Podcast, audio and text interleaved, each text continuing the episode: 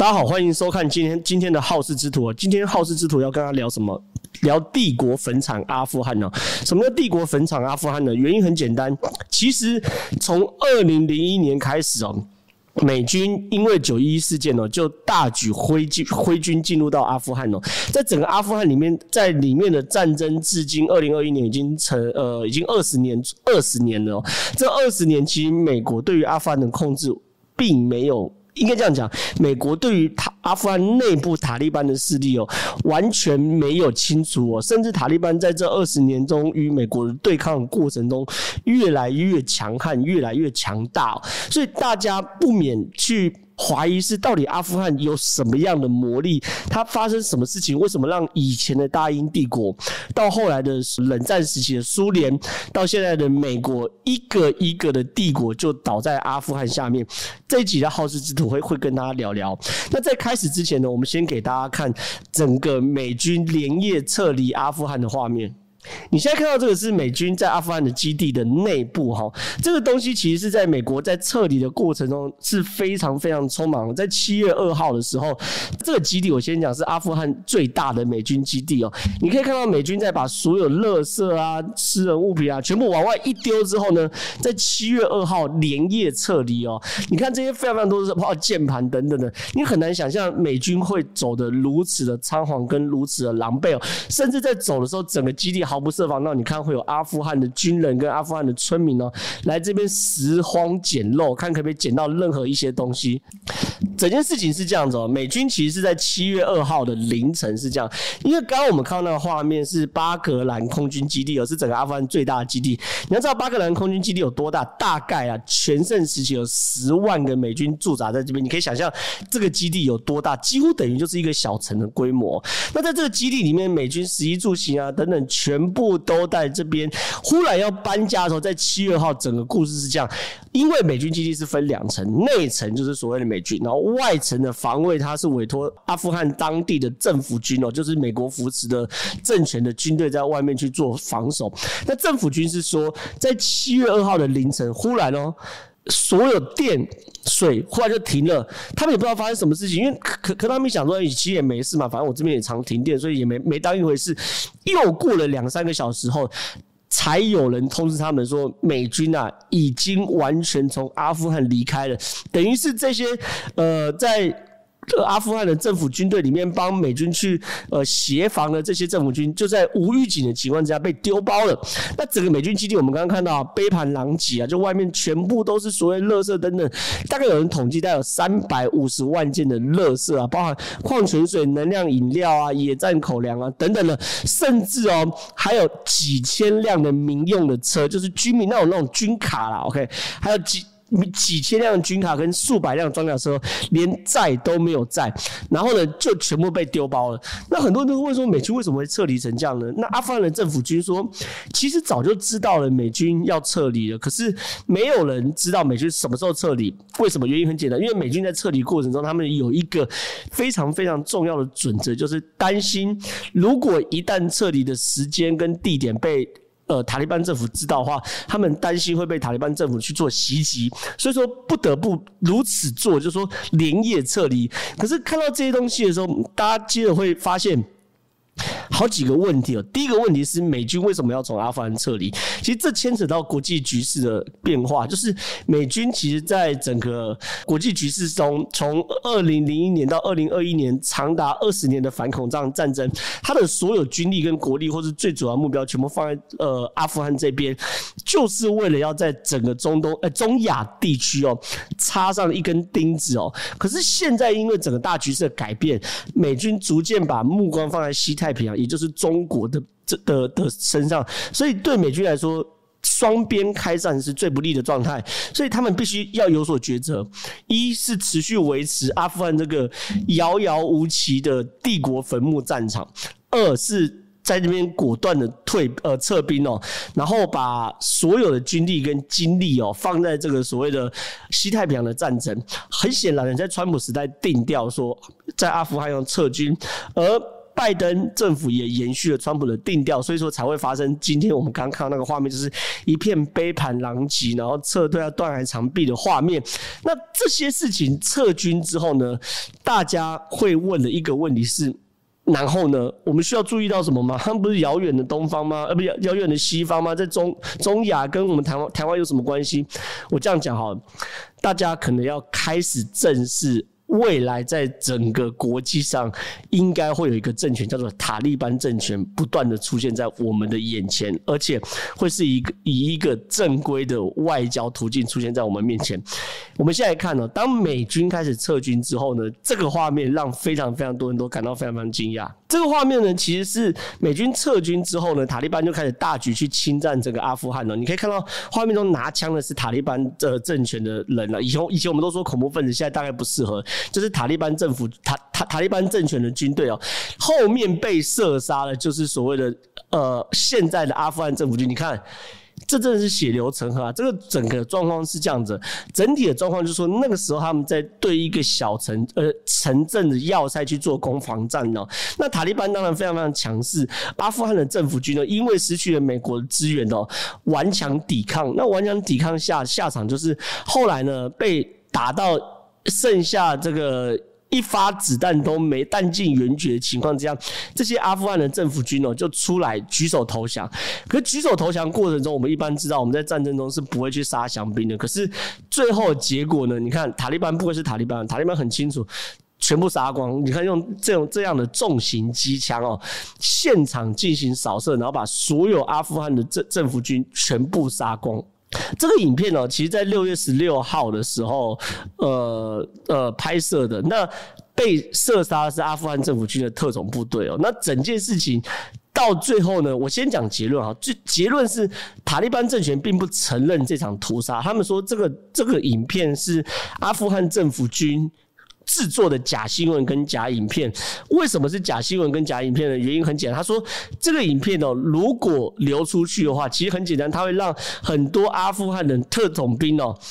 不敢投降，因为知道投降会被杀，所以说这是抹黑我们塔利班政权的一个行为。可是呢，当地的红十字会有证实哦，其实有二十二名的突击兵的遗体哦被领回。换句话说，这件事情是真实发生在现实生活中的。所以你可以想象中，塔利班政权其实它并不是，其实这这这这件事情有几个很细腻的部部分。第一件事情是。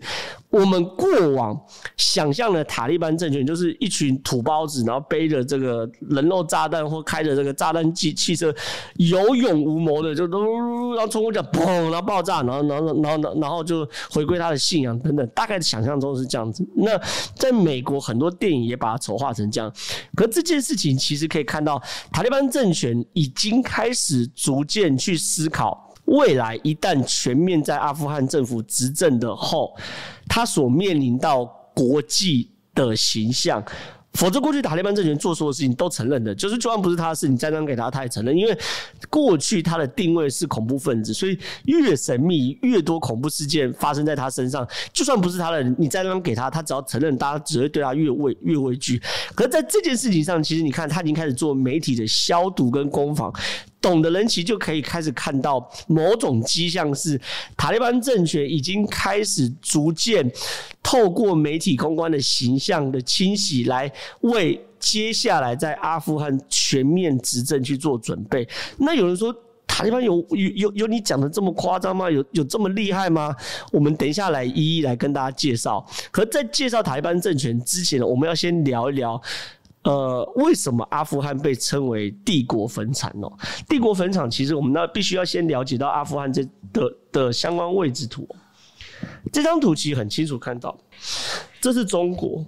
OK，那这这个哈萨克、乌兹别克、土库曼、塔吉克跟吉吉尔吉斯哦，是所谓的中亚五国。那中亚五国下面呢，这就是阿富汗。阿富汗的地理位置，其实看到这张全部的图就很清楚，它是中过过去有中国丝绸的必经之路啊。你不管是要往南到中东，或往北到欧洲，往北到欧洲也会经过阿富汗北边的省，然后然后经过所谓中亚五国。所以你如果在阿富汗吃下来之后，你看。往北可以控制所谓中亚，往西可以控制所谓中东，往南可以包含印度、巴基斯坦跟尼泊尔，甚至往东，这这边有很小，把它放大一点的话，它是跟中国领土是有接壤的哦。他们有两，他们有条走廊，就是有个小小地方，其实他们他跟中，他跟印度、印呃巴基斯坦跟跟中国领土，来你看。阿富汗哦，这边有个小小地方，它跟中国的领土是是是是是有碰到的哈，所以说其实看得懂就知道，阿富汗的的位置是可以让你投资控制中亚、西亚、南亚，甚至对东亚都可以施加压力，它是一个咽喉之处哦，所以从很久很久以前。非常非常多的帝国都对于阿富汗这块土地非常非常觊觎哦。第一个觊觎的是一九八一八三九年到一九一九年，你看多久以前？差不多将近两百年前哦。那个时候，英国跟沙俄，沙俄就是。苏联的前身哦，更更之前哦，英国跟沙俄为了要争夺中亚哦，英国发动三次的战争，阿富汗战争哦，而且呢，发动三次阿富汗战争，最后都失败。那最后都失败不打紧哦，可是因为你在发动阿富汗战争的过程中，你会耗费大量的人力、物力跟资源的时候，也间接造成后来整个大英帝国的松动。这是第一个，第一个倒在阿富汗这个地区的帝国。第二，第二个帝国是一九七三年到一九七九年哦。因为刚那个地图就很清楚知道，它在中国，然后中亚五国其实过去也是在苏联的苏苏联辖下，所以那个时候苏联为了要干嘛？抢夺出海口，因为对苏联来说，它常常。最最大的困境什么东西？就是苏联的土地很大，或俄罗斯的土地很大，可它没有一个良好的出海口。那你如果没有良好的出海口的话，你就是一个内陆国。它过去苏联唯一的出海口就是海参崴，是相对稍微好一点点的。那对于他来说，一直希望说可以干嘛？因为中亚五国已经在他的控制之下，只要把阿富汗跟巴基斯坦一部分吃下来，他就可以拿到阿曼湾这边的出海口，阿曼湾、印度洋这边的出海口。所以呢，他在一九七三年到一九七九年的时候，苏联哦。也对这个阿富汗这边发动九年的阿富汗战争，然后这九年的阿富汗战争后来结果什么？也没有把阿富汗这个硬骨头啃下来哦。他最后结果也是一样，被誉为在苏联政权上最大的战略失误哦。然后让苏联在这九年的阿富汗战争中投入了大量人力、大大量资源、大量的经济，而最后美国跟苏联在冷战对抗过程中，苏联解呃解体了嘛，对不对？解体的过程中。普遍认为是，呃，经济拖垮了整个苏联体制。那阿富汗战争是压垮苏联经济的，不是最后一根稻草，是好几大捆稻草。那另外几大捆稻草当然是苏联发动的跟美国的太空战，这这这是另外一件事情。可总而言之呢，苏联是呃倒在阿富汗这个帝国坟场的第二个帝国，最后一个帝国。二零零一年九一事件之后，十月七号，美国开始启动所谓的逮捕宾拉登的行动，然后开始在阿富汗发动长达二十年的阿富汗战争。对美国而言，我们刚刚虽然看到非常非常多这个美国狼狈撤退的画面，可是。再怎么样，我们大概都可以知道，说美国在这个阿富汗战争中是汲取之前大英帝国跟苏联的教训的，没有为了要把阿富汗这块硬骨头啃下来，无止境的投入资源、军力跟人力，最终导致自己国内经济受到影响，而导致帝国走下坡。目前看起来，美国还勉强算是走向一个全身而退的状况，所以很清楚的知道是。阿富汗这个国家哦，对于很多或许对于阿富汗帝国坟场历史不了解的人，可能对于美国的撤退是非常非常意外的。想说如此强大的国家，这个星球最强大的国家，在阿富汗二十年都没有把这个阿富汗啃啃下来，怎么可能？可是其实你熟知整个中亚的历史，包含整个阿富汗帝国坟场历史，你就会发现这个结果。一点都不令人意外，这第一件事。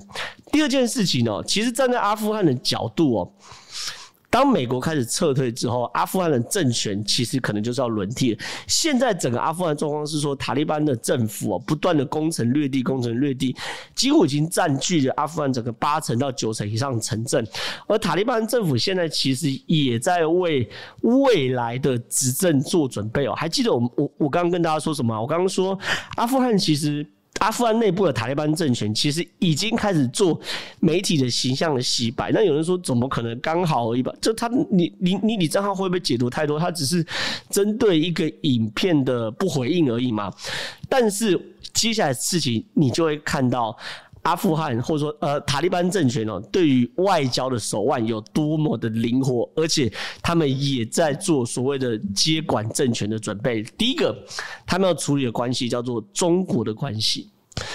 中国关系，我们都知道，在外交上，或者说在在在大国博弈中，我我我一直强调战和两手，战和两手，就说你要拿着刀子，让人家觉得说你有破坏力，或者你有威胁性，人家才会把你当成一个可以平视的对象，可以把你当成一个可以平视的对象，那后面才会有利益交换的状况。所以战和两手是绝对不能忘的。第一件事情哦，台湾政权哦，在二零二一年四月二十二号，就在今年四月二十二号的时候，用他的老方法，BBC 嘛，对不对？用他的汽车炸弹哦，去炸巴基斯坦的豪华酒店，而里面巴基斯坦豪华酒店里面有中国的大使。整件事情状况是这样子，那个时候巴基斯坦里面有一个非常豪华酒店，然后他在里面就是五星级的饭店，然后中国大使在那边吓他，可是呢，忽然发生了这个所谓的炸弹的攻击哦，那炸弹攻汽车炸弹的攻击，汽车炸弹攻击后非常大的爆炸，造成四个人死亡，十二个人受伤。那后来传出来就是说，这个炸弹攻击是要针对中国驻巴基斯坦大使的叫做农融哦，对，针对他的一个恐怖攻击。那这个东西呢，是塔利班政府给我认为是塔利班政府给中国的第一个开胃菜，甚至是小菜。接着呢，大家还要知道一件事情是，我们都知道中国现在至今啊，最担心是什么东西？担心呃新疆独立。蒙古独立、香港独立、台湾独立、西藏独立嘛，他们称为五独嘛，对不对？可是你呢，大家都知道新疆议题，我们常跟大家讨论。可是问题是我们都知道新疆议题。背后其实牵扯到更复杂，叫做东突厥斯坦的独立运动。而东突厥斯坦独立运动里面有个东突厥斯坦这个组织，都在支持新疆人，然后里面也都是新疆人哦。而东突厥斯坦在很长一段时间内啊，被美国定义为什么恐怖分子？那大家就问，因为大家可以应该可以应该可以理解吧？如果我我只是单纯的这个呃。呃，社会运动，拿了标语啊，抗议啊，Love and Peace，跟恐怖分子其实是完全不同等级。恐怖分子是要接受军事训练，谁帮东突厥斯坦做军事训练？其实就是塔利班组织哦，他们的基地就在这边。这张图看得更更清楚，他们基地就在阿富汗这边东北部的巴赫。巴达赫尚省哦，这边巴达赫尚省，那这巴达赫尚省，你看它跟中国的领土是有接壤的，看到没有？有个非常窄的通道，然后它是可以接壤到中国的。那这边就是新疆，所以呢，在这边训练所谓的东突厥斯坦，而且这边的环境是非常多山呐，然后非常好隐藏，所以在这边训练东突厥斯坦的的新疆独立运动的恐怖分子军事行为哦，训练完直接就可以在中在中国后院做他们的骚扰。所以对中国来说，这一直都是所谓的芒刺在背。结果呢，巴基呃呃塔利班政权竟然拿这个所谓的训练东突厥斯坦来跟中国去做谈喊话，这很稀奇啊。他的喊话是这样，你看，这是 This Week in Asia，这是在南华早报下面旗下一个报纸叫做本周亚洲的报，他报道是亚洲的新闻哦。那这个既既然是谁？塔利班政府的发言人沙欣哦，接受这个 This Week in Asia 的这个报道，他在报道中说，他称中国叫什么？Welcome friend，是个。欢迎的朋友哈，然后他说中国是我们的受欢迎的朋友，然后说虽然塔利班政政府哦非非常关注穆斯林好好穆穆斯林兄弟被打压状况，他指的是谁？指的是新疆，但是哦。对于新疆维吾尔人受到中国政府迫害的情势，塔利班会透过与北京做政治对话来支援他们，而不会干预中国的内政。你看他这句话简直讲到巧妙到一个程度，就是他完全了解中国在乎什么。第一个，他告诉你这是你的内政，放心，我不会认为新疆问题是你中国的。呃，我不会认为新疆不属于中国，这是你的内政，我承认。然后他说，我我我也不会，他说他会通过对话来处理这件事嘛，表示说他不会通过军事行动来处理这件事情。巧妙那个程度，安了中国心之后，他下句话说什么？可是呢，有必要的话，我会跟你中国会面，然后呢，欢迎中国参与重建阿富汗的计划，并承诺塔利班会承诺保障中国投资者与工人的安全。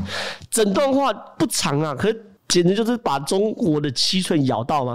告诉你，其实这句话就是赤裸裸威胁嘛，请你来投资我们阿富汗，如果不投资的话。我持续支持疆独，整句话反过来看就是这样的嘛，就那么单纯。所以说，塔利班其实很清楚的是，面对中国，你不可以当他小弟，你不会很俗辣的，你手上有筹码，你手上有让中国真的害怕的筹码，然后害怕的武力，然后灵活的外交手腕，中国才会跟你谈。而这个是我认为塔利班政权至今做到最漂亮的一件事。另外一件事情哦，大家看这张图可以清楚。阿富汗接壤几个国家，土库曼、乌兹别克跟塔吉克，在这段期间，塔利班政权也分别跟了土库曼、乌兹别克跟塔吉克做出了某种公开或非公开的协协议啊。第一个是土库曼，二零二一年二月六号的时候，一样塔塔利班的发言人，然后沙欣哦，他跟媒体公开讲哦，塔利班会这个支持支持什么呢？土库曼、阿富汗、巴基斯坦到印度的天然气管道很清楚吧？你如果要拉一个天然气管道，土库曼要卖给包含印度的话，你非得要经过阿富汗不可啊！阿富汗是拦路虎，他如果支持的话，表示什么？我会确保这段管线的安全。可是抱抱歉，你要干嘛？你要给我过路费啊，对不对？这很清楚吧？而且呢，他除了谈天然气管道之外，他还讲了土库曼、阿富汗跟巴基斯坦输电线，还有土库曼到阿富汗的跨国铁路。所以其实。塔利班政府很清楚，阿富汗在整个中亚地区位置的特殊性，所有基础建设都绕不过它，不管是电、铁道还是天然气都绕不过它。他讲得清楚，我会支持这些事情。然后呢，他说了这些东西呢，也会促进阿富汗的经济进步啊。那促进阿富汗经济进步意思是什么东西呢？你要给我过路费哦。对不对？就那么简单。在乌兹别克呢？乌兹别克在阿富汗的正正北方嘛，对不对？他跟乌兹别克谈什么东西？乌兹别克的外交部长今年四月与塔利班政府。呃，也碰过面了。那碰过面的时候，他说欢迎乌兹别克来投资阿富汗的运输能源基础建设项目。你看招商啊，他在招商。那跟塔吉克说什么？因为阿富汗跟塔吉克也是非常非常近哦。近的原因不止呃，大都很近啊。可是阿富汗其实时不时就去骚扰塔吉克的边境，所以对塔吉克来说，他对于阿富汗是非常非常恐恐呃，塔利班政权是非常非常恐恐慌的。他直接说了，我们会。